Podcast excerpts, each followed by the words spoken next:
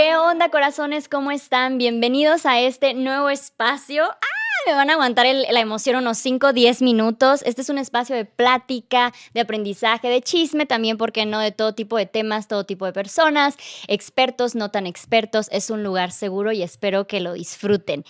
En esta ocasión es mi primer episodio y tengo una excelente invitada, mi amiga Kareli. Uy, qué nervios. Estoy Qué muy nervios. nerviosa. Igual Sí. que tú. Güey, eres, eres mi madrina, eres la madrina del podcast. Oye, muchas gracias, Luz. Estoy súper contenta, nerviosa, emocionada y muy orgullosa de ti. Ay, gracias. O sea, un, un paso más a, a, a esto que es B-Traveler. Me A encanta. esto, así, y pues, gracias por esto- incluirme. No, hombre, obviamente está súper pensada, seguramente serás invitada regular. Esto es El vuelo de una abeja, el podcast. Qué bonito suena. Me encanta. El vuelo de una abeja. Muy Así bonito. es. Fíjate que eh, la idea original era, habla- era ponerle Hablemos de, que es como le llamo siempre a las secciones donde tengo las entrevistas en mis otras redes sociales.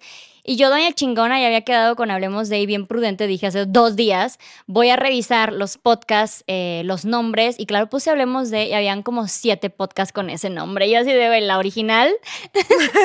Entonces, bueno, cambiamos a El vuelo de una abeja, que es el libro. Qué bueno que te diste cuenta antes. Imagínate, sí, no. Si no, tendríamos que venir otra vez hasta, No, hasta pues, aquí. eh, sería un, oc- un octavo podcast, hablemos de, pero ya quedó el vuelo de una abeja. Me encanta. Creo que además es, es perfecto. O Creo sea, es muy tu bien. libro. Sí. ¿no? Entonces, es, es- eres tú. Entonces, creo que, que descifra muy bien lo que realmente quieres demostrar en, en este, en este espacio. Así que felicidades. Muchas gracias. Bienvenidos Muchas gracias. vuelo de Mira, tus aretes muy ad hoc con el tema, muy Son- ad hoc, tú muy on point. Sí, son unos, ¿qué son? ¿Como mosquitas? Yo quiero ¿O pensar que son abejas. Sí. Yo voy a decir que son abejas y con esa me quedo. Bueno, abejas, Sí. vuelan. Sí, y vuelan. nosotras hemos Eh, volado. ah, Es exacto, es exacto. Sí. Y eso es lo que me encanta porque vamos a hablar. Karel y yo nos conocemos desde, uf, ¿qué será? La infancia.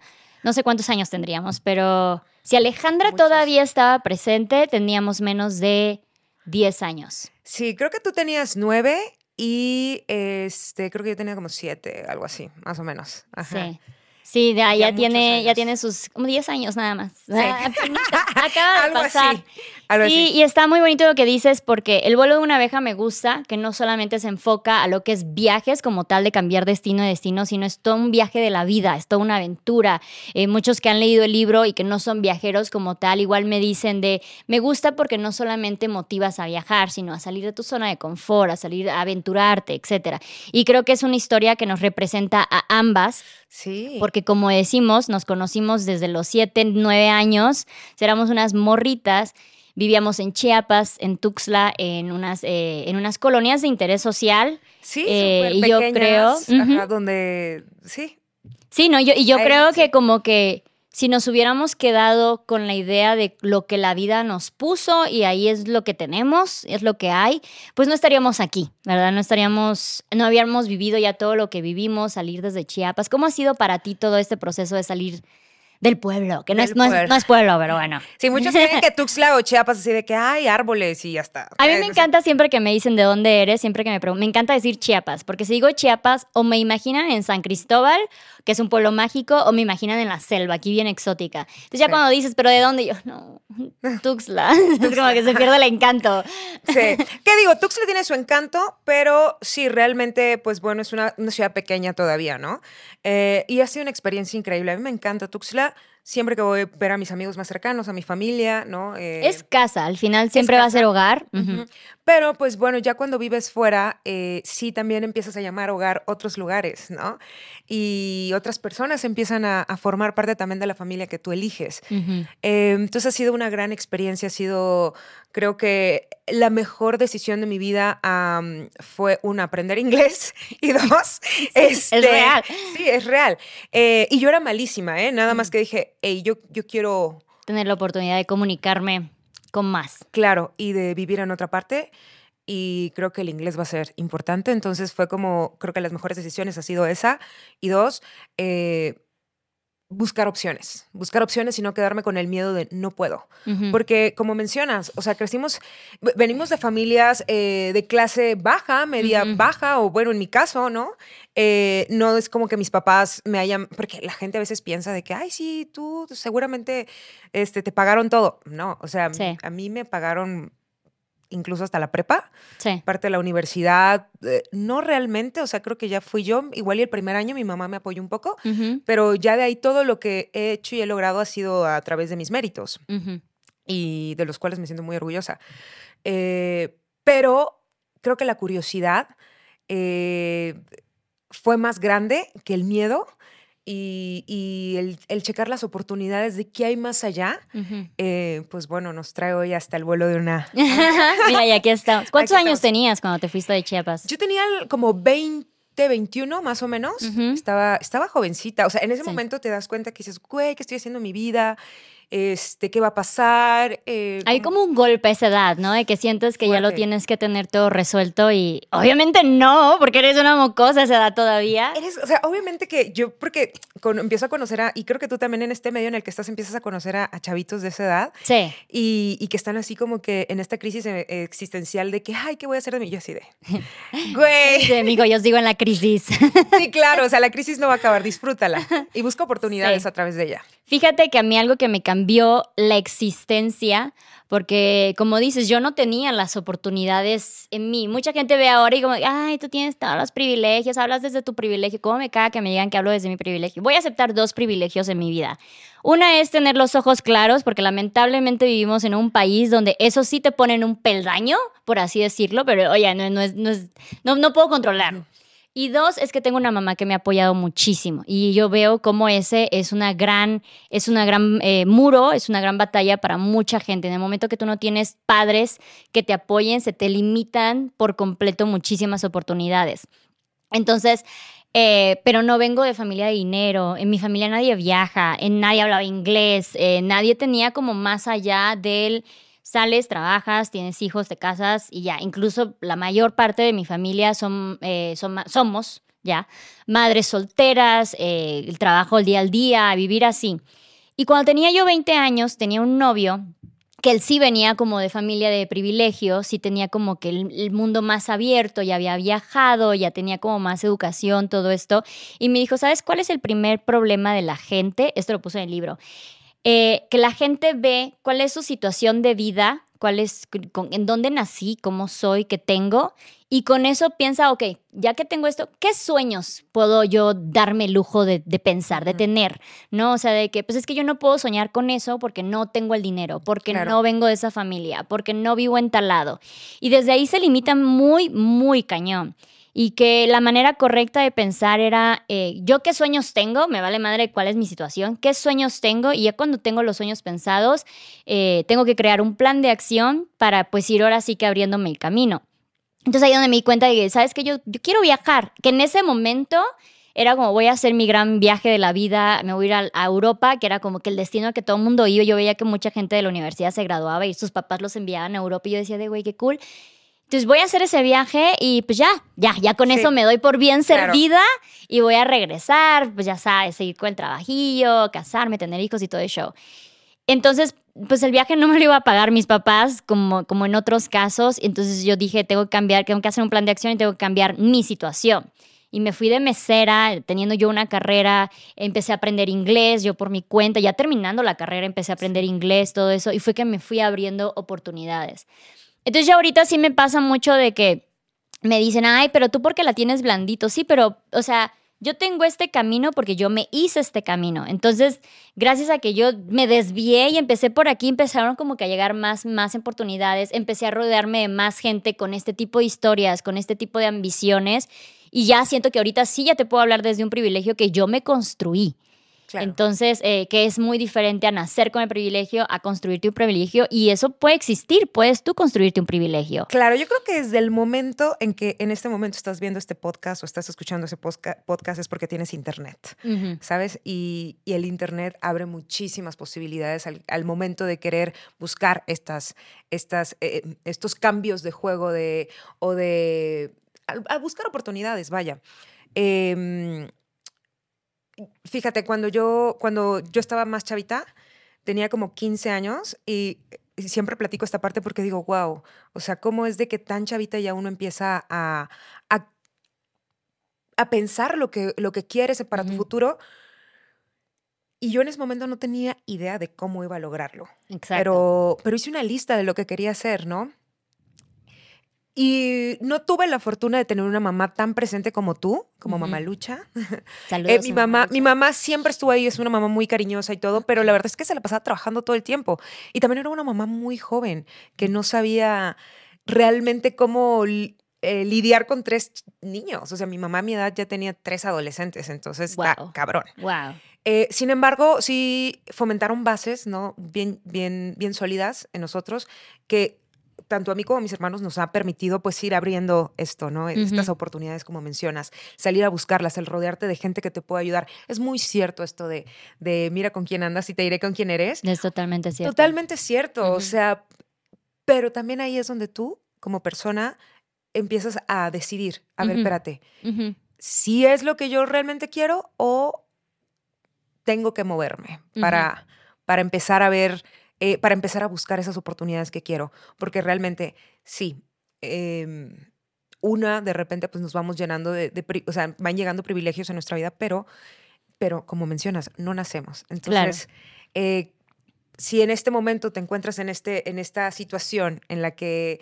en, en la que estás buscando salir de tu zona de confort, eh, lo más importante es ir escribiendo, el ir pensando qué es, qué es lo que quiero y dónde está y cómo lo puedo conseguir. Y, no, y empezar a dejar, o bueno, dejar de limitarte en el no puedo. Claro. Porque mm, considero que hay, hay maneras, eh, pero siempre y cuando, eh, pues, eh, buscando las oportunidades, ¿no? Y saliendo de la zona de confort, como lo has mencionado. Claro, y es que yo siento que muchos como que se acortan eh, eh, al pensar, por ejemplo, en mi caso de los viajes, la, la mayoría de la gente es de, yo quisiera, pero no hay dinero. No, pues tampoco había dinero en mi caso, pero no te acortes del quiero, no hay dinero, punto, ya Sí. se acabó.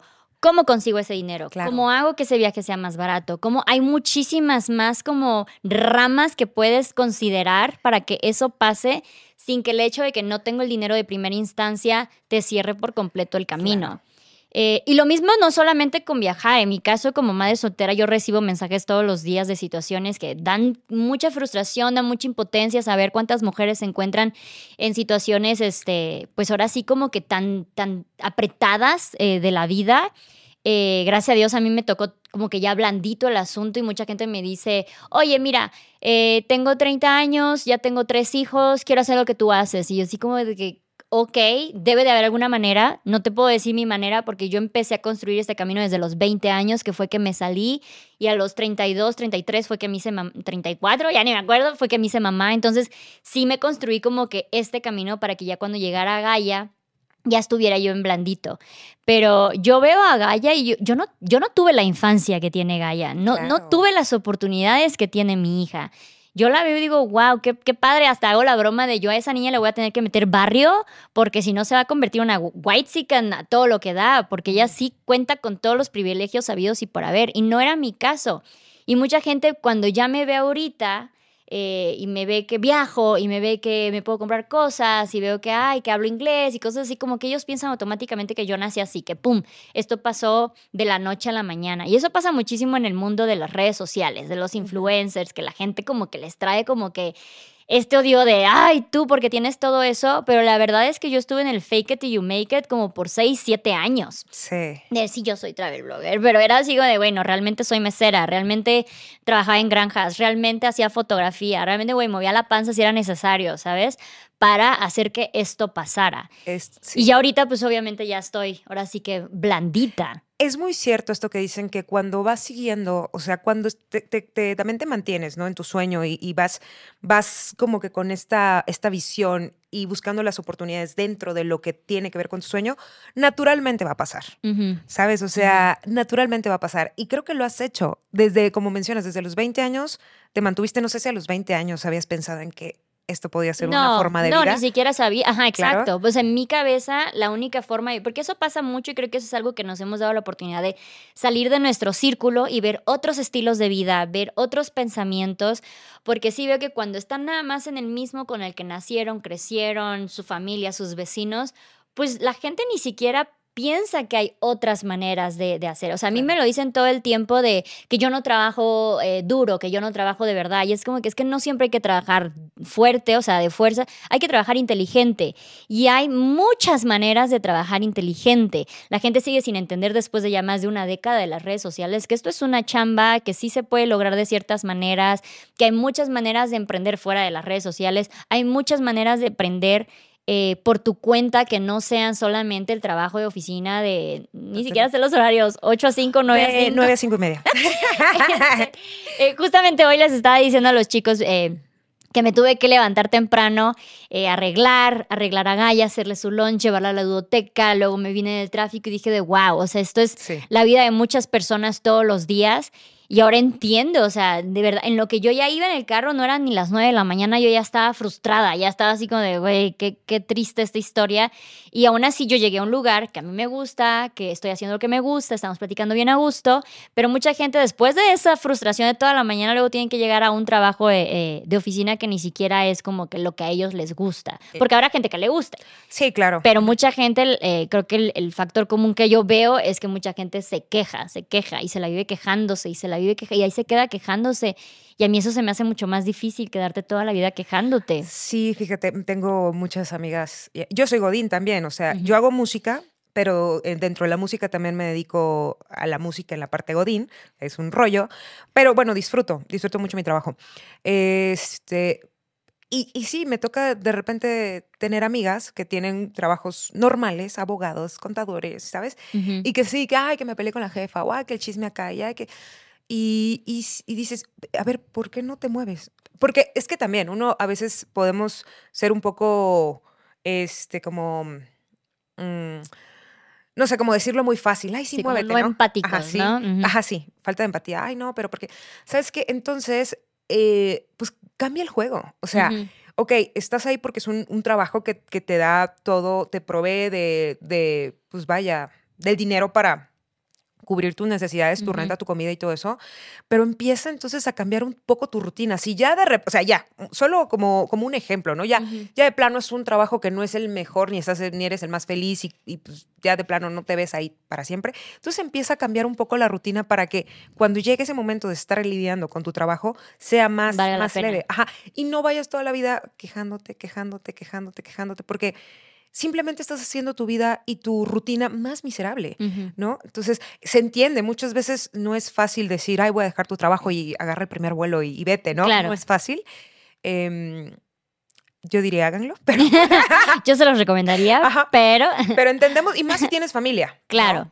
Pero, ¿por qué no entonces, no sé, algo que siempre has soñado ser o hacer, ¿no? ¿Por qué no en la tarde? ¿O por qué no fines de semana? ¿O por qué no buscar un espacio? ¿O por qué no el hecho de me voy a levantar una hora más temprano, me voy a arreglar para verme guapísima y, esto que me motive ir a mostrarme a, la oficina y que vean qué mami estoy. Ese tipo de cosas creo que podrían cambiar un poco este juego. Em, sin embargo, la verdad es que, la verdad es que, o sea, ¿cómo les podría decir de que renuncien. Básicamente, renuncien. O sea, no, no, es cierto. con un plan de acción, siempre con... para mí hay como que de dos. O estás en el trabajo que te apasiona, que te enamora, que todos los días te levantas y dices, esto es lo que me gusta hacer, o estás en el trabajo que te va a ayudar a llegar a ese otro trabajo. O sea, a ver, yo sabes, siempre he pensado también esto, bueno, desde que tengo una vida laboral, es como de, mis proyectos personales y mis emprendimientos, es como de que mi trabajo, el que me sostiene y el que me da un salario eh, seguro, es siempre lo veo como mi socio. O sea, jamás trato de verlo como mi enemigo, porque aparte sí creo mucho en los pensamientos y el universo y estas cosas que uno piensa y atrae. Entonces, sí, o sea, soy de, a ver, no, este es mi socio y estoy trabajando, claro. o mi socia o mi socie junto a este, a este proyecto para echar a andar este. Claro. Entonces, la verdad es que me ha funcionado súper bien y, y creo que por eso ha sido una de las cosas que he disfrutado hacer todo. Ahora estoy totalmente en la industria musical, pero me ha tocado hacer de todo, ¿eh? Desde que me ser telefonista y que el cliente se levante de malas porque también está frustrado o frustrada con una vida eh, muy triste y, que yo me las tenga que lidiar.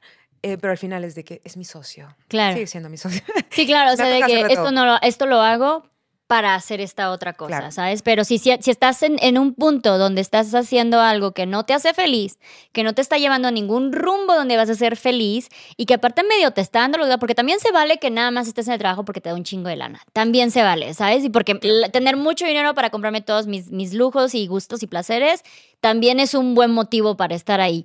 Eh, pero si no es ninguna de las tres, Sí. Ve, move, move. O sea, salte de ahí, empieza a buscar maneras. Obviamente no te estoy diciendo renuncia mañana sin ningún ahorro y a ver cómo le haces para pagar No. tu renta el siguiente mes. No, o sea, para lo cual hay que tener siempre un plan de acción. A ver, espérate, voy a ahorrar tantito para esto. Y esto pasa muchísimo que la gente no sabe ahorrar, no sabe rendir su dinero. Eh, y a mí me pasó, yo fui mesera por muchos años, por mucho tiempo, y me pasó algo muy, muy fuerte, gracias a Dios, casi al, prime- al inicio de mi carrera de mesera, que era que eh, yo llegué a trabajar en Cocobongo, en Mopetera, más bien, y tenía, mis compañeros se ganaban muy bien, yo tenía 23 años y la verdad es que se ganaba muy bien y fue un trabajo que obtuve gracias a saber inglés, empezando por ahí, no a que tenía yo una licenciatura y nada por eso, sino porque sabía inglés. Este, y las chicas no tenían para pagar la renta del siguiente mes. Y yo veía lo que ganábamos todos los días, yo también ganaba igual. Y no tenían para pagar la renta porque era de, tengo el dinero, ¡woo! vamos a gastarlo y vamos a gastarlo. Y yo siempre hablo muchísimo, ya digo, ya nos fuimos a finanzas, pero yo siempre hablo muchísimo de Sí. los gastos hormigas. Es que tú eres buenísima en estas ondas de las finanzas. Y fue por eso, yo creo que me marcó demasiado el, güey, si no tienes ni para pagar tu renta, el siguiente, o sea, la renta debe de ser lo más básico. Para el siguiente mes estás haciendo las cosas mal. Entonces yo de verdad por años era de cuánto gano, cuánto gasto, cuánto gano, cuánto gasto. Y mucha gente no tiene la relación, no sabe realmente cuánto gasta al mes, porque la mayoría de los gastos fuera de la renta, la luz, el teléfono, cosas como fuertes, son gastos hormigas. Que si el cafecito, que si, ay, me, me voy a comprar más ropita, quiero estrenar todos los fines de semana, vamos por unos drinks, vamos a comer por allá, me pasé al Oxxo, no sé, o sea, con muchos gastos hormigas y cuando vienes a ver ya estás gastando más de lo que estás ganando. Entonces, hay muchas maneras de reducir esos gastos hormigas. Yo cocino muchísimo en casa y he, he tenido que aprender a disfrutar el cocinar en casa porque se gasta muchísimo comiendo por fuera. Eh, lo de la ropa también, o sea, me pasa muchísimo. Yo estoy abiertamente en contra de Shane. Eh, y me pasa muchísimo que cada que hablo al respecto me dicen, pues es que es lo más económico, eh, no, me, no, me, no me rinde para comprar en otras cosas. Y yo de, ok, entiendo ese punto, pero te lo valdría si no supiera yo que tu idea es estrenar cada fin de semana. No Claro. es necesario estrenar cada fin Claro. de semana. Para lo cual, si vas a estrenar cada fin de semana, entonces sí necesitas como que buscarlo más reducido. Pero si estás utilizando la misma ropa más de dos, tres, cuatro, cinco, seis, diez veces, puedes gastar un poquito más en esa ropa y que te dure muchísimo más. O sea, hay maneras, hay maneras de, de ir haciendo eso y la gente siento que se encierra más como de que, ay, la vida me lleva. Y la vida me lleva en lo que estoy con mi último celular, estrenado Sí. todo el tiempo y pues no me puedo mover, no me puedo mover de donde estoy. Eso, ajá, eso también como de que, a ver, ¿cómo? ¿Cómo, no? Eh, también a veces he platicado con amigas, amigos de, de- de estas, de estas situaciones. Eh, Oigan, planeemos un... Yo soy siempre la que, hagamos esto, hagamos el otro. Y, ay, tengo amigos de todos, de todos tipos, de todo tipo. Entonces, como que de, de repente estos amigos que son más, este... Pues más que se limitan un poco, siempre es el, el hecho de que, ay, no, es que no puedo porque esto no... Pero a ver, estás comprándote ropa, estás esto, estás gastando un chorro en este dinero acá. A ver, con esto ya pu- pudimos haber comprado un vuelo a, algún lugar, ¿no? Y la verdad es la experiencia dura para siempre.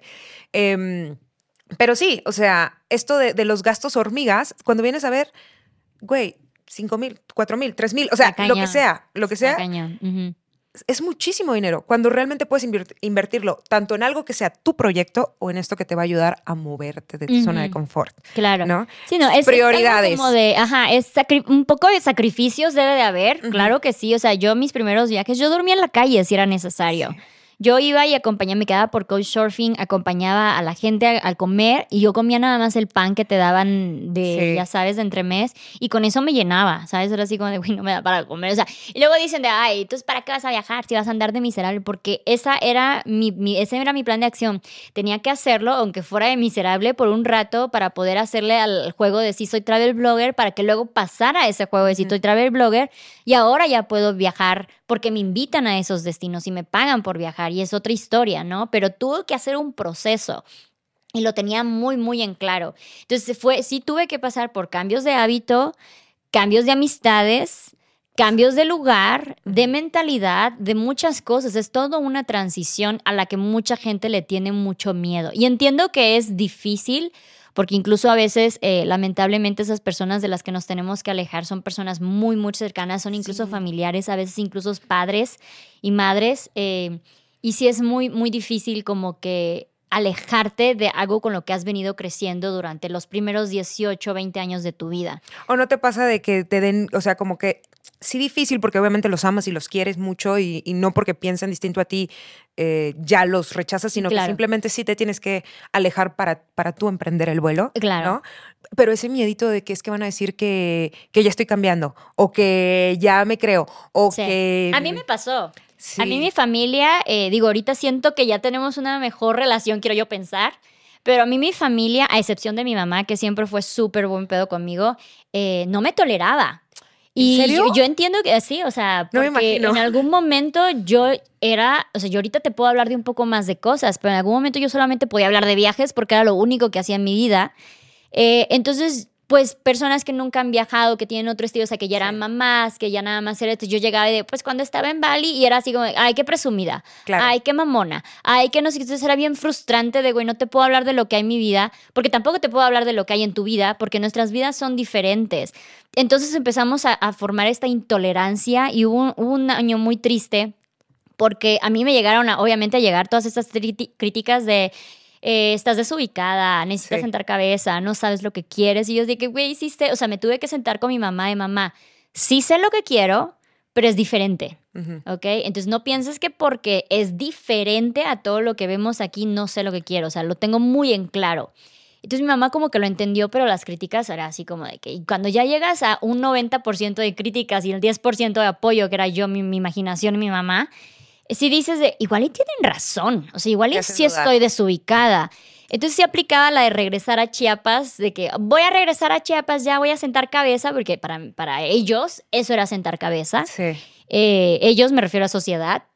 Este, y luego llegaba y era súper infeliz. Y hubo un año que dije a mi mamá, yo quiero, yo quiero ser la anfitriona de Navidad este año porque tenía mi departamento, estaba súper bonito, decorado y quiero, quiero organizar yo Navidad. Pedí un chingo de comida, decoré, platos, todo, todo súper lindo. Estaba yo bien emocionada. Nadie llegó.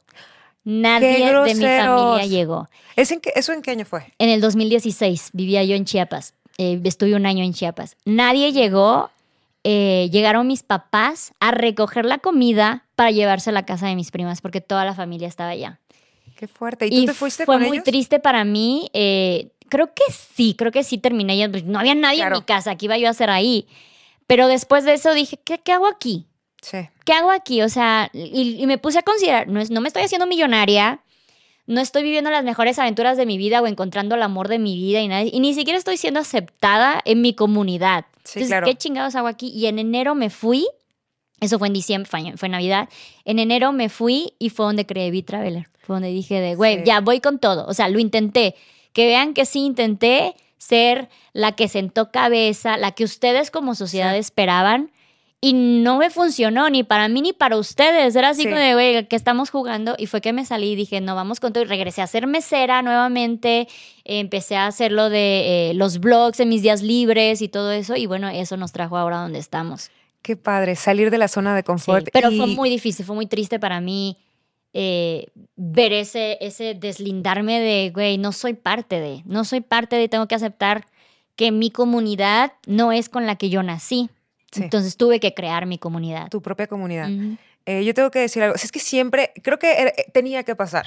Tenía que pasar porque también creo que no sé si me voy a volar con esto, pero hay gente que también hacemos con, como con, con, Ángel, ¿no? Con estas alitas también de que esta intuición de querer salir siempre, y creo que tú siempre lo tuviste desde chiquita, eras diferente. Mm. Entonces tenías que buscar encontrar tu, tu, tu, tu, comunidad y tu tribu de alguna u otra manera, ¿no? Y probablemente nunca pensaste que fueran las redes sociales, pero mira, pues allá también hay mucha gente que, que, se, que se ubica contigo y que se, que se proyecta Y, y- y alguien tenía que hacer ese trabajo, así que qué chido que fuiste tú. Gracias. que tú- y que creaste B-Traveler. Gracias. pero ha sido desde chiquita, ¿no? Ha sido Sí, loquilla desde otra vez me- chiquilla. Me, recordaste de loquilla. Otra vez me recordaste de, de lo de los de lo de béisbol. Del béisbol. Pero sí te acuerdas. O sea, sí, sí, ya cuando lo dijiste fue así como de claro, claro que me Claro, acuerdo. sí, eh, Luz, o sea, estábamos chiquitas y Luz, vivíamos como cerca, pero como a la O sea, vuelta, eran ¿no? dos colonias. Sí. O sea, la mía eran puros edificios para los que son de Chiapas, Rinconada del Sol. Y tú vivías en la de lado, que era Infonavit Laborante. Infonavit, Ajá, sí. Pero, o sea, llegábamos caminando. En esos tiempos que te dejaban ir de una colonia a otra caminando sin ningún problema, Era una infancia Ajá. muy bonita. era una infancia muy linda. Sí, y aparte había como en uno de los andadores que yo... Un no, hoyito. un hoyito, ajá, donde podías como que, como que derribaron esa, esa pared de, de ese andador. Entonces, por ese hoyo cruzabas Sí. o sea, sin tener que Por dar toda la bolis. vuelta. Sí, que por los bolis. bolis. Entonces, Luz, eh, el otro día yo le, le- le recordaba de que yo decía, güey, es que, güey, ¿cómo es una niña de 9, 10 años liderando eh, un equipo de béisbol de mujeres en 1997? ¿Sabes? O sea, algo así. O sea, como de que... que- Sí. ¿En, en qué cabeza cabía? O sea, e- estando en un lugar en donde ni se juega béisbol, ¿sabes? O sea, No sé de dónde lo saqué. No hay- no. Básicamente junté a mis amigas de la colonia y le pedí a un chico que Sí. era más grande que nosotros, relativo un pa- par de años más grande que nosotras, se llama Luis Mendoza, me acuerdo Sí. porque hace poquito me contactó, eh, a que nos enseñara a jugar béisbol. Era nuestro porque quién sabe. entrenador. Pero era nuestro entrenador. Teníamos horarios para después de la escuela ir a entrenar béisbol. Béisbol. O sea, y en la explanada de en la explanada de Rinconada. Pero yo me acuerdo que, que, o sea, algo que dijiste, es que es hora de cambiar esto. Las mujeres también podemos jugar béisbol. Y, eh, o sea, a mí no me gusta el No béisbol. llegamos, o sea, spoiler, no llegamos a ningún lado. O sea, no, No. sé cuánto habrá durado eso de los entrenamientos, pero no participamos, en, porque no, había, no habían equipos de béisbol, no había Claro. torneos, no había nada para donde realmente meternos. Claro, ajá, me, pero me mira, faltó ese chip, o sea, tenía como que la idea, pero obviamente hay mucho más. Había detrás. talento. Había talento. solo necesitábamos más apoyo. Ahora hay talento, hace falta apoyarlo. Así es, así es. Pero, pero qué padre, o sea, desde chiquita, o sea, como que el feminismo, obviamente, no es una palabra que No, obviamente ajá. existía, pero Existía, no en nuestro lenguaje. ajá, no en nuestro, en nuestro entorno. Y a los nueve años, mucho Sí. menos. Pero o sea, es que ya traías ese chip de, de querer Sí. como cambiar Sí, de alguna u chistoso. otra manera, ¿no? El, el- el- tu, tu- tu círculo. Entonces está padrísimo. Em, regresando también a, esta- a estas cosas de, de cómo, un, cómo el hecho de, de vivir, ¿no? En, en una, en una sociedad cerrada, en un, ¿no? Familia, amigos y todo eso, eh, nos, nos aventamos a, al vuelo. Eh, yo tenía como 10 y... Sí, como a los 15 años creo, o sea, desde chiquita como que yo siempre pensaba, yo siempre quise ser cantante desde chiquita. Ujú. Y, mm, y en mi cabeza, yo decía, a los 12 termino la primaria y me voy a México, a Ciudad de México a- Ok. a, vivir. No sabía cómo. Entonces yo me ponía eso, yo de repente estaba en el baño y así como que pensando, a ver, ¿cómo voy a vivir en... Ajá, a ver, mi mamá se va a venir conmigo. Mi mamá siempre como también me, me apoyaba, pero como, como de juego. Nunca fue como de que, ay, sí, vamos, vas a hacerla, ¿no? O sea, de alguna manera. Porque también siento que lo hacen luego desde sus oportunidades, ¿no? Es como de, también ellos vienen con esta mentalidad de, pues es que la vida llega hasta aquí, mijita. Claro, o sea, yo te claro. apoyo, pero ¿cómo te explico que Sí. tus oportunidades llegan hasta aquí? Claro. Y entonces, mamá, ¿cómo te explico que puedes expandir tus oportunidades? Sí, claro. Lo bueno es que creo que otra de las cosas que le puedo agradecer a mi mamá, aunque no haya sido una mamá súper presente, es de que nunca me dijo que no. ¿Sabes? Nunca me dijo, no se puede, no esto, no el otro. O sea, como que, eh, o sea, Sí, Tú vete, sí, hijita. haz sí. lo que quieras. Ajá. Pero en mi cabeza era de, ¿cómo me voy a ir a vivir a Ciudad de México? ¿Cómo? Y, y era como que vendiendo chicles. O sea, cositas siempre me parecían en la Yo cabeza. siempre moría por ser cerillito. Era mi, mi trabajo soñado. Siempre le rogué a mi mamá que me metiera a ser cerillito. Las, las niñas. Mi hermano no fue, ajá, mi hermano Era cierto. mi ajá, sueño, sí. era mi sueño, eh, porque decía de, güey, esa manera puedo yo tener dinero. Claro, tener mi ganaba propio bien. dinero, sí. Sí. Y, y no, entonces como que vendiendo chicles. Y me daba como muchas ideas. Entonces llega a los 12 y no, ya no. O sea, ya, ya pasó, voy a entrar a la secundaria. Entonces era de una u otra manera como que posponiendo el plan, pero siempre estuvo desde chiquita el hecho también de, de tener ese chip diferente que no veía en otras amigas o que en ti, bueno, pero Mm. como que era muy- como que no, sab- no sabes descifrar qué, qué pasa en tu pensamiento, ¿no? Eh, pero, ajá, entonces llega la, la- la- la secundaria y, y como que te vas, mm, yo al menos me fui alejando un poco más de mi, mi propósito de venir a vivirme a Ciudad de Claro. México. Te lleva la vida. Sí. te lleva la vida. Pero ahí seguía, ahí seguía, ahí Ujú. seguía. Entonces, como en la. ¿Te acuerdas en la prepa cuando, cuando estaba MySpace? sí, ¿No? Entonces, obviamente empiezas a seguir a gente de todo el mundo.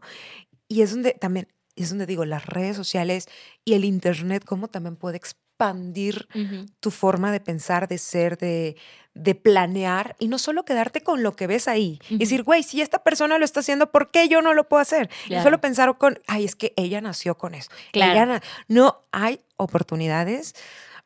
Sí, eh, seamos pues también muy realistas de que hay gente que no tiene ni siquiera para comer, entonces mucho menos va a tener para un Pensar celular. o, ajá, claro. claro.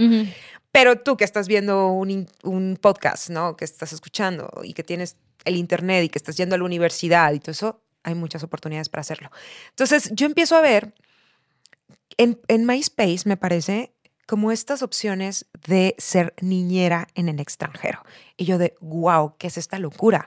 O sea, yo, a mí me encantan los niños, podría hacerlo. Entonces me, met- me metí más a, a investigar Ujú. qué era. Pero esto, la curiosidad, ¿no? De saber por qué pasaba, qué sucede, cómo hay familias en Europa y en Estados Unidos que contratan a gente desconocida para que vengan a cuidar a los niños. Pues sí pasa. Muchas veces porque es más barato, muchas veces también por, por- más barato para ellos pagarle a alguien extranjero, em, muchas veces también por, por el intercambio y bueno, muchas veces por mil razones. Em, entonces empiezo a hacer eso y es donde digo, güey, yo siempre he sido pésima para el inglés, pero si quiero moverme y si quiero vivir esta experiencia un año, tengo que aprender inglés. Sí. Y es ahí donde empieza también esta curiosidad a moverme, a irme un año y lo que pasa contigo, de que te vas a Europa y pensando, ay, sí, un año ya regreso. Mm. Y es como No hay abrir vuelta una- atrás. No, eso abrir una, una caja de. Pandora Sí. que, o sea, yo me acuerdo la primera vez que llegué a Estados Unidos, que fue una odisea, por cierto, llegar al, al, al aeropuerto de Houston y ver, ¿sabes? Musulmanes, este, judíos, este, afroamericanos, este, de todo. Y es de, wow, wow, wow. O sea, no es solo en películas. Y bueno, y estas curiosidades te van abriendo otras y otras y otras y otras. Y ya cae en uno tener esa responsabilidad de ir, de ir em, lidiando con los miedos, ¿no? Eh, de ir también como tocando puertas, ¿no? Lidiando con la soledad, lidiando con cosas, con, co- em, lo que mencionabas, lidiando con em, este em, los sacrificios que tienes que hacer para lograr otras cosas, porque no todo va a ser color de El rosa de rechazo uno. social, El rechazo social, el la rechazo, crítica, todo. el autosabotaje. Y, y- hasta contigo misma también, ¿no? A mí me pasaba de que eh, yo no había terminado la universidad, entonces de que veía de repente a todos ya graduándose y yo como de que... He fallado. "Ah", Llorando, pero en Nueva. York, ¿sabes? Ah, O sea, cla- ajá. No, incluso estás en otros lados y sigues anhelando lo del otro. O sea, siempre va a pasar así. Claro, claro. Entonces, sí, de alguna manera hay sacrificios, pero, pero al final si estás disfrutando y estás siguiendo algo que te mueve y algo que, que- que- que quieres y te apasiona, tiene su recompensa. Tarde o temprano va a llegar. Y, y- y creo que, que esa valentía y esa curiosidad que teníamos las dos desde pequeñas eh, está dando frutos, ¿no? Está dando frutos. Definitivamente. Em, y cada uno tiene también su significado del éxito, porque para muchos, como mencionas, puede ser el tener mucho dinero, aunque tenga que estar. 15 horas trabajando y está bien, ¿no? Está súper chido porque eso te puede en vacaciones pagar un crucero carísimo Claro. en el Mediterráneo y está padre si ese es tu, si ese es tu significado de éxito. Para otros puede ser el éxito tener familia también. ¿no? Y estar con, con su, con su esposo y también es respetable. Em, y para otros el éxito, en mi caso, es estar haciendo lo que me gusta. Ser plena. Estar plena, estar haciendo, despertarme hoy y decir, wow, otro día más de chamba, otro día más de escribir, otro día más de experiencias para hacer canciones. em, y, a- y cada uno va definiendo cuál es tu, tu significado del éxito y cómo lo estás consiguiendo. Sí, lo importante es que sea tu éxito, o sea, el, tuyo, el que para ti es tu éxito. O sea, no sirve de nada que seas millonario y súper popular y te vistas súper padre si para ti eso no es éxito.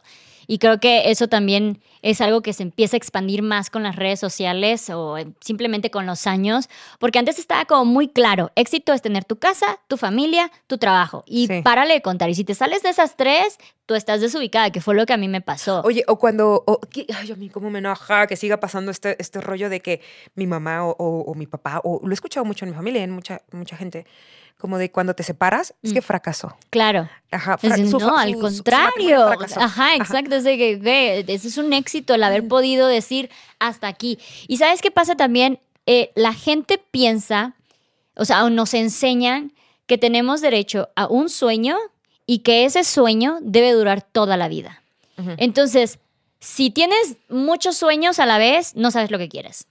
Si tus sueños nada más es durante un año y luego cambias de opinión porque pues sabes que ya este sueño ya no me llena, fracasaste. Claro. Entonces sí es como que, de güey, es válido. O sea, yo antes, eh, mi gran sueño de pasármela de fiesta todos los fines de semana y llegó un momento que dije, güey, esta ya no me llena, lo voy a dejar de hacer. Y posible mañana, mañana diga, ¿sabes qué? Ya no quiero seguir viajando y Claro. mi- y, seguir con el éxito y seguir con el sueño será aceptar que todo eso se transforma y todo eso se cambia. Y creo que cuando nos casamos con la idea de que debe ser uno y para toda la vida, nos frustramos muchísimo porque luego empezamos incluso en los matrimonios, digo, a mí me pasa, o sea, llega un momento en que ya, ya no llega para más, ya no va para más, y con esta idea de que es que tiene que durar toda la vida, empiezas a, entrar en un punto de ya infelicidad, sí, de infelicidad, este, y, y ya no es éxito.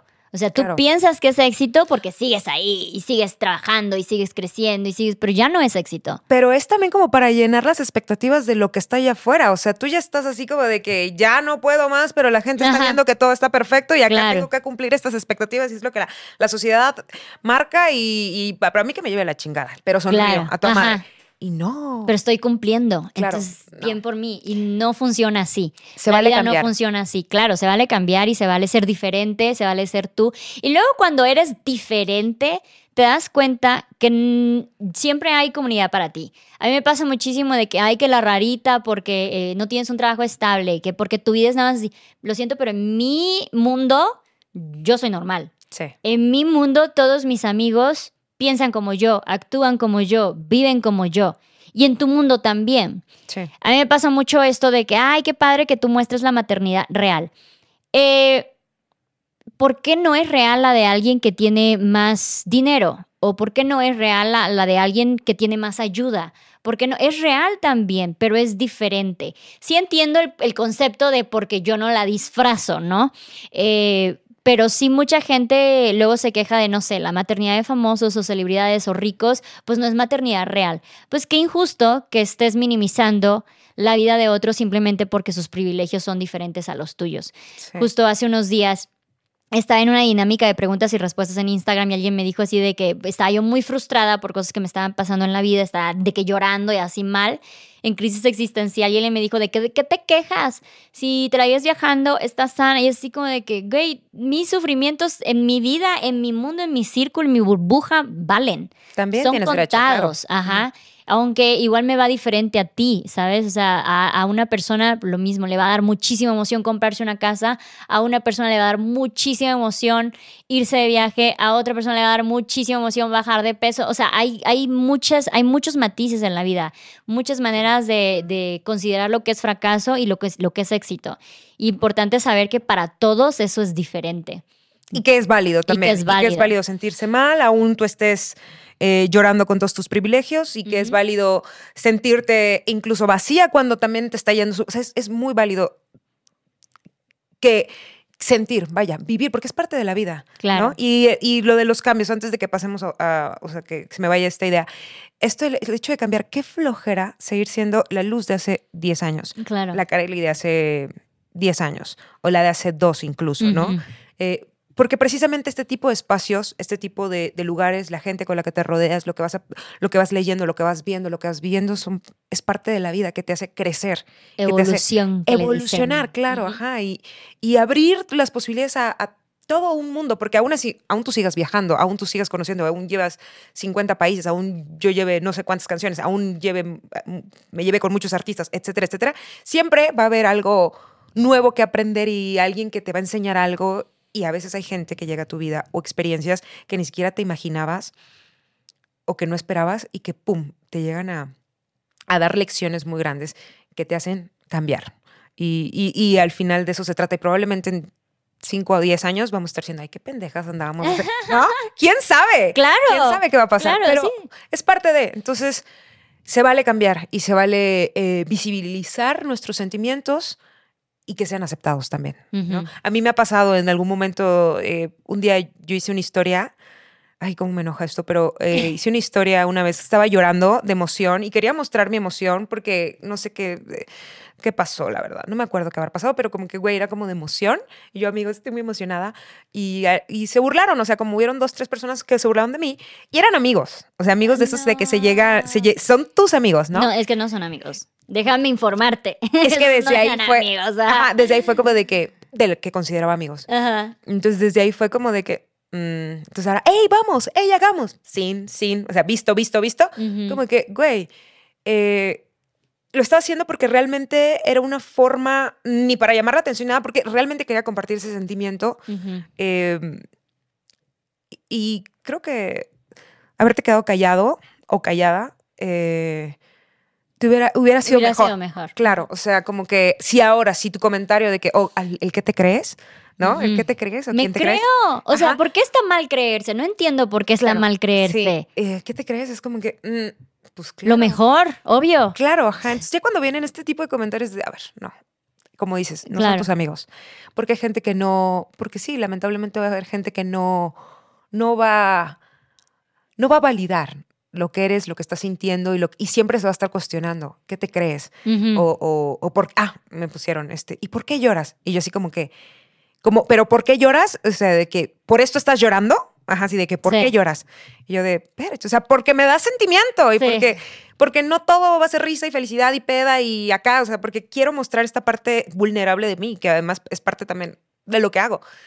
Y ya como que de forma burlona te preguntan, es de, ah, Sí. ¿sabes? Pero bueno, hay que lidiar con esa gente de repente cuando, cuando uno expone lo que es y lo que siente y lo que, lo que quiere comunicar, vaya. Y hablando de eso, yo quiero que hablemos de la Carelli, de una canción bonita, más bien, de una canción bonita. Eh, aquí nuestra compañera, nuestra amiga, es eh, cantautora, canta precioso, vayan a buscarla también en Spotify, YouTube, todas las redes. ¿Cómo nace este proyecto de una canción bonita? Eh, mira, ah, hablando de cambios, em, yo siempre quise cantar, siempre quise ser cantante, siempre quise ser estrella. Y lo que mencionaba hace rato, como que vas creciendo y como que tus, tus prioridades o tus sueños van cambiando porque te vas llenando de limitaciones. Me pasó. Y más hace 15, 20 años donde veías la televisión y era pura gente rubia, guapa, bonita, flaca. Entonces vas creciendo y tú como que, ahora tengo un poco de acné, pero cuando era chica no, pero era, eh, pues era, tenía sobrepeso, tenía más sobre, bueno, no, siempre he tenido sobrepeso, pero en ese entonces tenía más inseguridades. Sí, exacto. Ajá. Ajá. Y inseguridades que te va creando la, sociedad. No, no, no, no tú misma, porque tú te- yo me veo en el espejo y digo, wow, qué mamacita. Pero de repente. Estás mamacita. Gracias. pero de repente estas, estas inseguridades que la gente te va creando, pero en ese entonces se hablaba muy poco del, del body positive y, y- y- Ujú. y todo este rollo. Entonces no había alguien que me dijera, güey, sí se puede. Y menos viniendo, no, menos sin tener una familia de, de músicos, ¿no? Claro. Eh, entonces vas viendo que las oportunidades son muy, muy mínimas. Entonces, cambiar el juego, ¿no? A mí me gusta la música, probablemente no la vaya a armar. Yo ya escribía canciones desde chiquita y creía que era algo muy normal en la gente también, pero no, no tenía como, como esa, e- esa, mm, por así decirlo, no, no me daba como miedillo el hecho de decirle a mis papás o a mis amigos incluso de que, hey, escribí tal canción, porque se iban a burlar de mí. Sí. Entonces, este, porque yo pensaba que a lo mejor me estoy sintiendo muy especial y ellos también lo pueden hacer. Y yo me siento muy especial con esta canción, ¿no? Em, pero bueno, entonces va cambiando el- el- la, la estrategia eh, y decido estudiar comunicación porque yo quería ser locutora de radio. También me gustaba mucho la radio. Entonces dije, bueno, no puedo hacer música, pero en la radio hay música y voy a dedicarme a entrevistar a músicos y artistas y esto y el otro. Entonces hice radio por muchos años. Em, empecé a los 17, di- no, incluso a los 10 años yo estuve en un programa de radio en, en Tuxtla No, de niños, ajá, que se llamaba Club Amigos del Planeta Radio para Niños, hecho por niños. Tenía 10 qué años. linda. Sí. Entonces quedé como que ya, como que dije, bueno, radio. Y mm, ya a los 17, hasta que me fui como a los 21, 20, 21, eh, hice radio. Y, este, y me encantaba y me fascinaba. Entonces, la música siempre, incluso antes de estudiar eh, comunicación, estudié comunicación, antes de, de- empezar la carrera, em, estaba como que música. Estaba eh, en la UNACH, estaba la escuela de música en Tuxtla, pero no conocía a ningún músico, no, no tenía ningún acercamiento a ningún músico ni a alguien que me dijera, sí, estudié música. Y luego digo, qué bueno que no estudié, em, porque me dediqué a vivir experiencias que ahora escribo. Entonces, Exacto. de alguna manera, la vida y la música iba a regresar a mí. Em, entonces, eh, decido estudiar comunicación, eh, eh, hago radio, decido luego emprender el vuelo y aplicar para ser niñera. Me voy a Boston, estuve en Boston, que también era, ya venía linkeado con, con la idea de ser música, porque en Boston está una de las mejores escuelas de música que es Berkeley. Y, y yo dije, no, pues me voy, ahorro y me meto a estudiar a Berkeley y estudio música y todo muy chingón. O sea, obviamente te topas con una realidad de que Claro. Berkeley es como muy cara. y sí hay como becas, pero normalmente se la ganan este tipo de gente que viene ya de conservatorios, que son muy, muy virtuosos. Y yo la verdad venía muy fresca. Y la verdad es que ni le moví. Entonces me dediqué a viajar, a hacer amigos, a vivir la experiencia. Fui muy afortunada de, de ser au pair de una familia súper joven y súper chidos. Entonces tuve una experiencia muy bonita como siendo au pair, que esto me llevó a, a expandir todo, ¿no? A ver que hay más posibilidades, que se puede viajar, que puedo ahorrar y puedo eh, dormir sola también en un, un día en un aeropuerto, tomando un avión eh, que me encontré muy barato para ir a cualquier ciudad, ¿no? Cositas que me fueron eh, de, alguna, ma- de alguna manera llenando de experiencias, como te comento. Y fue en 2015, yo creo que la misma, creo que estábamos en el mismo tiempo en Chiapas. En- sí, sí, que fue cuando yo estaba haciendo los collares. Claro, y te compré y te collares. compré- ajá, ¿Cómo es que llamaban Frida? Caulo. A Caulo, sí. ¿Frida quién es Frida? Frida Kahlo. Sí, pero, ah, pero, Pero de ahí algo de salió- Frida, ¿no? Sí, no, porque era, el- era el concepto muy Sí, Frida es cierto, Kahlo. Sí es cierto, te compré collares. Ajá, y yo trabajaba en una agencia de viajes en ese entonces. Sí. Estaba, sí, ¿te acuerdas que, Sí, te, sí, que sí. te atendí? Fui a tu, ajá, fui Sí, a tu negocio a venderte Sí. tus collares. Eh, no era mío exactamente, Bueno, pero sí. fui a donde trabajabas. Sí. A venderte los collares. Sí, es cierto. Y mm, fíjate que estaba ya en este momento de mi vida, tenía yo creo como 25 años, estaba en este momento de mi vida en el que como que estaba bien. O sea, ya vivía sola. em, llevaba, regresé a Estados Unidos y llegué a Tuxtla, estuve ahí como dos años, poco menos. Y estaba como en este momento estable de mi vida de vivir sola, de tener un trabajo estable, de estar haciendo radio. Yo vendía playeras en ese entonces, no sé si te llegué a ofrecer. Me tocaron después las de una canción bonita, no sé si eran Ah, esas. no, no, no. Se llamaba Es la Hostia, mi marca, Mm. que tenía esa marca con otra amiga en Colombia. Ella me vendía en Colombia y yo vendía en, en Tuxtla. Y está súper padre porque en ese entonces todavía no se da mucho lo de las ventas por Instagram. O sea, como que Apenas estaban está. apenas. Y a mí ya me pedían que, que Veracruz, que este, Tijuana. Entonces ahí que una que otra Estábamos en playerita las mismas, ¿eh? Yo estaba con los collares. con los collares. Mira Ajá. qué chistoso. Sí, Vamos. entonces, para arriba, sí. Ajá. Entonces estaba como que en este momento en el que estaba disfrutando mucho eh, mi trabajo, mi vida, mi todo, pero había algo más, curiosidad, ahí, ¿no? Y la música. Pero la música siempre fue como que, ah, tú no, tú no. Tú no, tú no. Y más que pasaban los años y que veías que, que pues, ya te estabas, o sea, yo a los 20 años eh, decía, ay, no, es que ya estoy grande para hacer música, ¿no? Cuando ya estaba en, en Boston 2022, decidí que, ay, no, ya para qué le muevo. No, ya aquí están ¿Sabes qué? Yo creo que, y esta tal vez es mi percepción, en, en casos como ser músico, la gente piensa que la única manera en que vas a ser exitoso es si, es, si eres Lady Gaga, si eres Taylor Claro. Swift. Y si no eres ninguna de ellas, de güey, estás perdiendo el tiempo, ¿sabes? Sí. Pero hay muchos, muchas maneras de ser de, de músico. No tienes que llenar estadios ni nada por el estilo para ser un músico exitoso. Claro, es que yo creo que ya como artista como o como cualquier ámbito de- del arte, ya estar disfrutando lo que estás haciendo es ser, es ser exitoso. Claro. No, o sea, porque no me voy a poner a. La verdad, también hay que ser realistas. O sea, en este momento no voy a decir voy a competir con Belinda, porque no. O sea, ¿no? O sea, y ojalá esto vea Belinda. eh, quiero escribirte canciones, Belinda. Escribe unas búscame. canciones muy bonitas. Arroba una canción bonita. Este, sí, como que vas armando uh, y también siendo honestos, ¿dónde puedo, dónde, eh, dónde puedo meterme, dónde puedo hacer esto sin, sin perder el piso y, y sin desviarte de lo, de lo tuyo, yo creo. Y Eh, está válido decir de que, güey, yo quiero llegar hasta aquí. No quiero llegar hasta aquí. Claro. No me interesa. Quiero llegar hasta aquí. Claro. Entonces- es súper válido. Ujú. Súper. Y creo que es muy importante, muy importante aceptar que estamos bien con no ser los más... Yo no quiero llegar a ser un Luisito Comunica, ¿sabes? Claro. O sea, eh, estoy bien con ser Traveler. Claro. Entonces, eh, creo que está padre que tú también estés bien con ser una canción bonita. Sí, claro. Y probablemente mucha gente diga, ay, qué este. Qué conformista y todo eso. No, o sea, la verdad es que estoy, estoy en este momento, en este proceso de mi vida en el que estoy haciendo lo que siempre quise y eso, esta emoción de sacar una canción, esta canción de que de, me pongan en una playlist de Spotify, esa emoción de que me acabo de graduar de la Sociedad de Autores y Compositores de México de la sexta generación. Muchas felicidades. Gracias. Este, esta emoción, estas emociones que tengo no me las quita nadie. O sea, y no me voy a frustrar y no las voy a pagar con queriendo competir o compararme con alguien que ya está hasta arriba, porque, porque su vida es otra y porque su camino ha sido otro y porque sus privilegios también han sido otro. Y sus sueños eran sus otros. sueños eran otros. Ay, las oportunidades fueron otras. O sea, yo no me voy a poner, o sea, porque es desgaste. Claro. Y me apagaría esta emoción que yo tengo ahorita. Y por, no. Entonces, eh, la vida al final me da la oportunidad de irme a vivir a San Francisco nuevamente en un momento en el que mi vida estaba estable y en el que estaba en esta decisión de, uff, ya quería poner mi propio negocio, mi propia agencia y de que esto de que sacar tu casita, ¿no? A los 25 años y ahora digo, güey, no mames. O sea, ¿por, qué?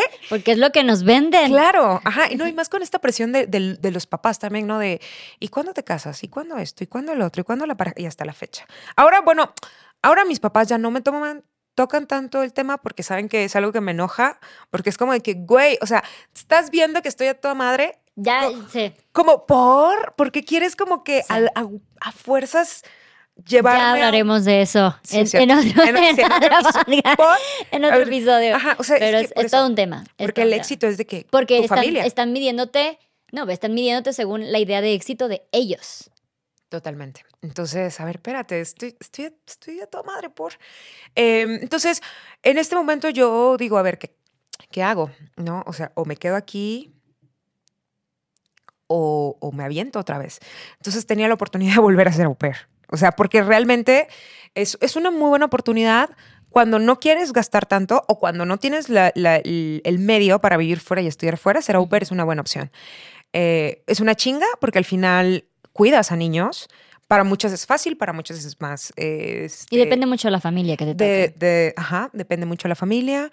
Este, para muchas te toca cuidar un bebé, que a mí me tocó en dos ocasiones cuidar. Por eso cuido a Gaya, porque me encanta. es re buena tía de la tía Kareli, se le quiere. Así la veo y dice que, este, me encanta. Entonces, este, me tocaron dos bebés, entonces fui muy afortunada por eso. Muchos decían, ay, no bebés, no, porque, este, que lloran, que esto, que el otro. Es que a mí los, los bebés me quieren, yo creo, entonces eran muy buenos niños una niña y un niño. En, la primera vez una niña y el segundo un niño. Y, y de repente yo dije, bueno, me voy si me toca una ciudad padre.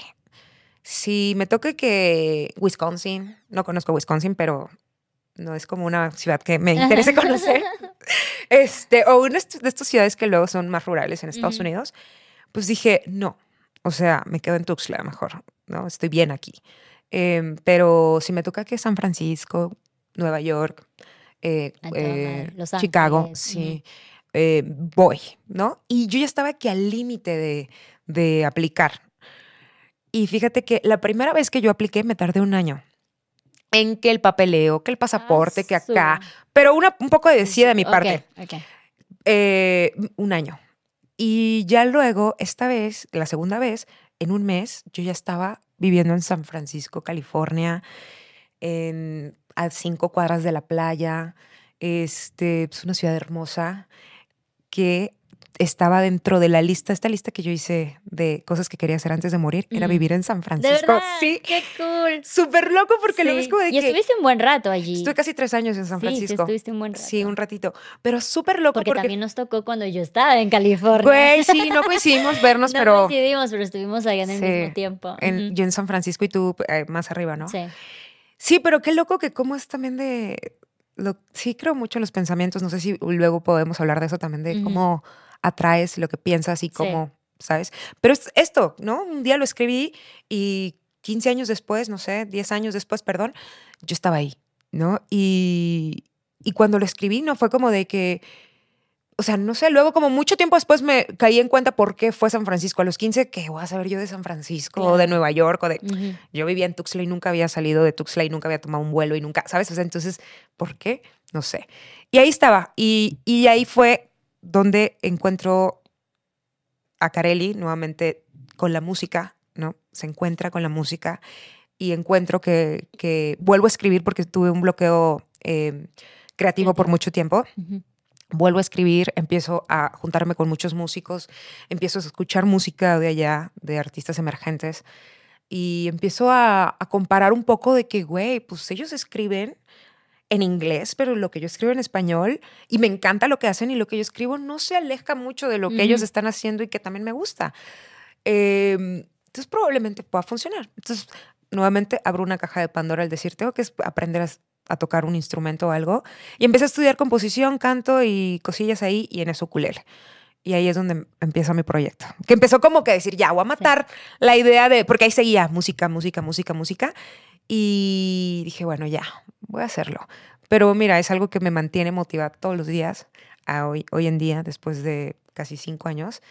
Eh, este, me tiene haciendo canciones, me tiene compartiendo con más músicos, me tiene inspirada, me tiene motivada. Entonces es algo que me encanta, me encanta Sí. hacer y, y soy feliz y de ahí nace una canción bonita. Qué lindo, porque igual en el 2017 yo te escribí y dije, güey, necesito tu canción, quiero hacer un video para lanzar mi libro. Sí, es Y cierto. utilicé una de tus canciones, la de Me Gusta, Sí. para lanzar el libro del vuelo de una abeja y fuiste a mi presentación a cantar. Sí, ¿te es acuerdas? cierto. Muchas gracias. Ay, sí, es cierto. Hemos estado conectadas Güey, muy sí, cabrón. Y ahorita, Y sí, somos mejores probablemente, sí. Oye, ¿sabes? Y muy chistoso porque mi, mi, mi álbum, el álbum que, en el que estoy trabajando, pues llevo años, pero bueno, es que disfruto tanto el proceso claro. que de verdad como que cerrar cada, cada cosa es como de que, porque me encanta el proceso creativo desde la producción, escribir, ir a grabar y todo eso. Bueno, se llama El Viaje. No. El viaje, y no te copié, te lo juro, es algo como que desde antes. Ajá. Sí. Entonces, sí, cuando, cuando me dijiste de- libro, yo dije, wow, va perfecto, porque aparte habla mucho de, del viaje. Sí, es O sea, de. Y es precisamente el viaje de la vida. O sea, no es de, no es de. No es de que porque fuiste a las Bahamas o Ujú, San ujú. No es Francisco. el destino en sí, sino Ajá. es todo lo que pasó alrededor del destino. Claro, ajá, cómo, cómo uno se va abriendo camino y, y vas pasando por diferentes matices en la vida, estar desde arriba, estar desde abajo.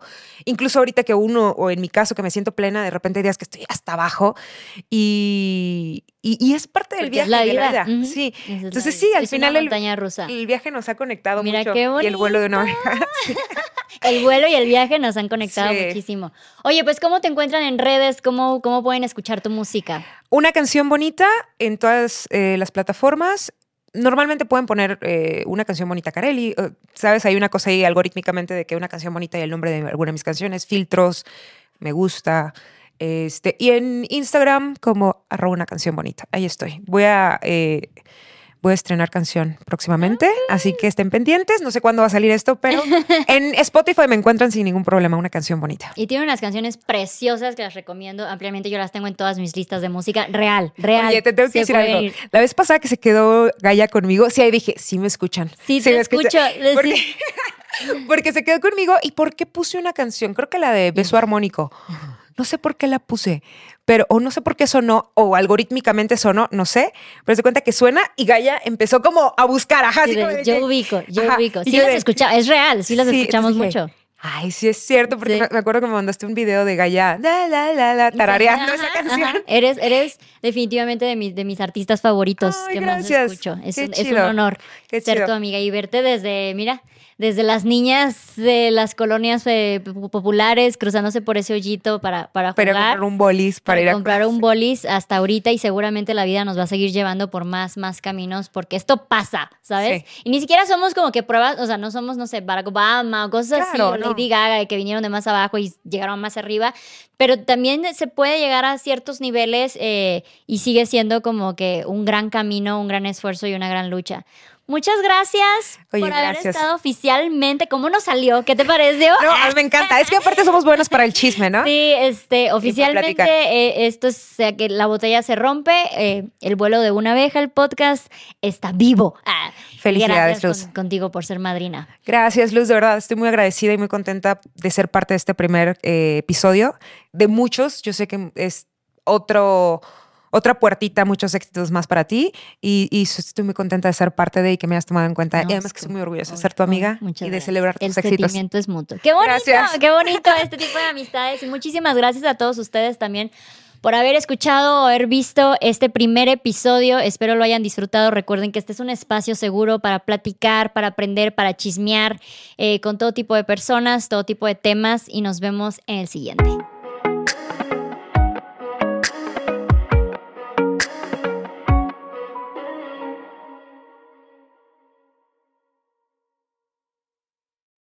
Hola, yo soy Pedro Prieto. Y yo soy Titi Jax.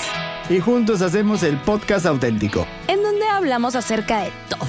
Hablamos de tu expareja, Tu soltería. de tu matrimonio Tu paternidad. y todo esto. Con tu pareja. Tienes que escucharnos en cualquier plataforma de audio. Y no te olvides que aquí se tratan temas que tú también piensas y no te atreves a decir.